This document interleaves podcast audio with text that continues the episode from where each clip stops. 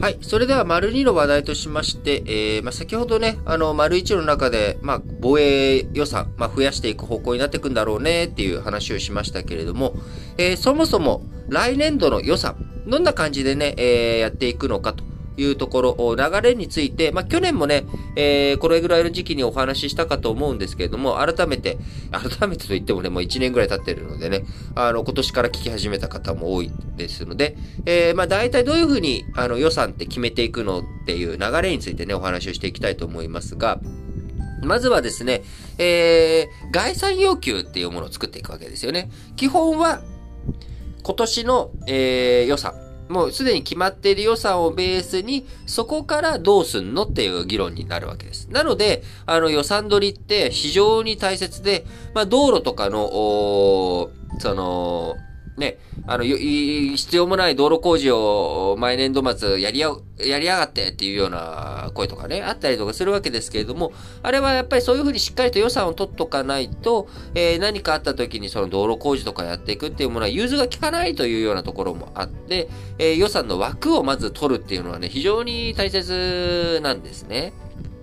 で、まあ、これをベースに、まあ、シーリングっていうようなものをね、設けたりとか、要は一律でなんとか減らしてくれっていう風にしたりとか、あるいは、あの、まあ、概算要求の枠っていうのはこういう風にしてくれとか、ある程度その財務省の方から来年度の予算、まあみんなね、予算、あの、要求できるなら、もっとくれ、もっとくれっていう風になるんだろうけれども、まあこういう風におおよそやってくれという基準っていうものを提示をします。えー、このね、概算要求基準というもの、えー、今のところ政府、えー、と、7月29日に閣議了解していくということで、えその後、え、8月末、この夏ですね、夏全然ね、あの、お盆休みも、の期間とかもあったりするわけですけれども、観光庁めちゃくちゃ忙しいわけです。え、来年度の予算を、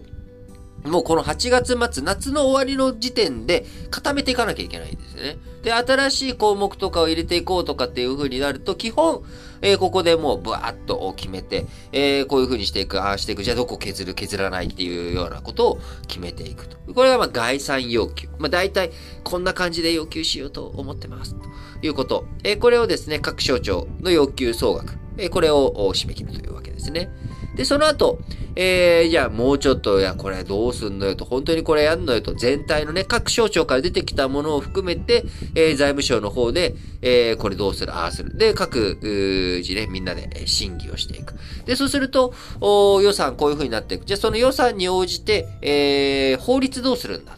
えー、お金の使い方とか、あるいはお金、えー、その徴収の仕方とか、新しい税金とか、あそういったものを設けなきゃいけないのか、どうなのかっていうことを決めていかなきゃいけない。えー、そこで政府のお年度、年末にですね、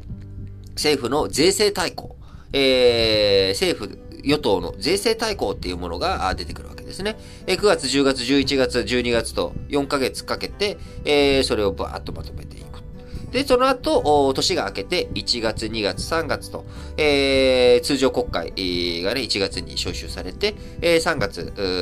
末までの間に、えー、来年度の予算どうするのかって決めて、えー、4月1日以降の予算が決まっていくということで、まあ、本当にね、もうほぼ1年がかりというような感じになってくるわけですよね。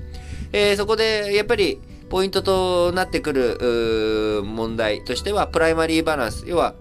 えー、税収に応じた支出にしたいよね。えー、だけど、今あ、社会のね、経済のパイがこういうふうに大きくなっていく、膨らませていかなきゃいけないっていうタイミングで、政府の支出を減らしてしまうと、景気が、あシュリンクしてしまうと。経済がちっちゃくなっちゃう。縮小しちゃうっていう。まあ、こういった問題もあるので、えー、なかなか膨らませるしか方法がないと。で、えー、こう膨らませる中でも削れるものって何かないかしらっていうもの。あるいは、まあ、国債に頼っていくっていうところについても限界があるんじゃないそこをどういうふうに調整しなきゃいけないのと。で、防衛費、えー、こちらは2倍にしたい。えー、5兆円を2倍にするっていうことは10兆円になるっていうことなので、プラスもう5兆円。えー、プラスもう5兆円していくっていうふうになってた時に、えー、じゃあそれ、そのまんま、あ国債の発行で賄うの？え、どうするの？消費税上げるの？どうするの？っていう、まあ、こういったあたりの議論話っていうものがですね、やっぱり、えー、国会の中でね、財源どうするの？っていうことはちゃんと話をしていってほしいなと思うわけです。えー、日本国債ね、あの、日本国内で、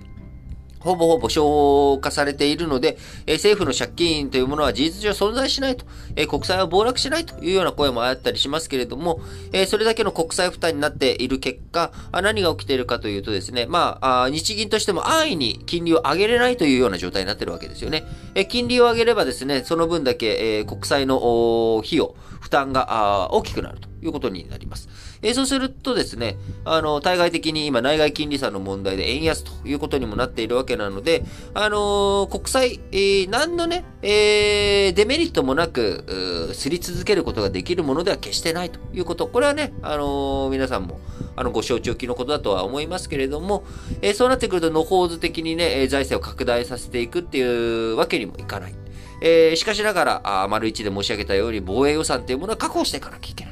えじゃあどこでどうやりくりするのというと、えー、3つしか方法はないんですよね。え今ある何か他の予算を削るか、えー、国債を発行するか、増税するか。この3つしかないわけですよ。そうするとですね、まあ、増税ってのは困る。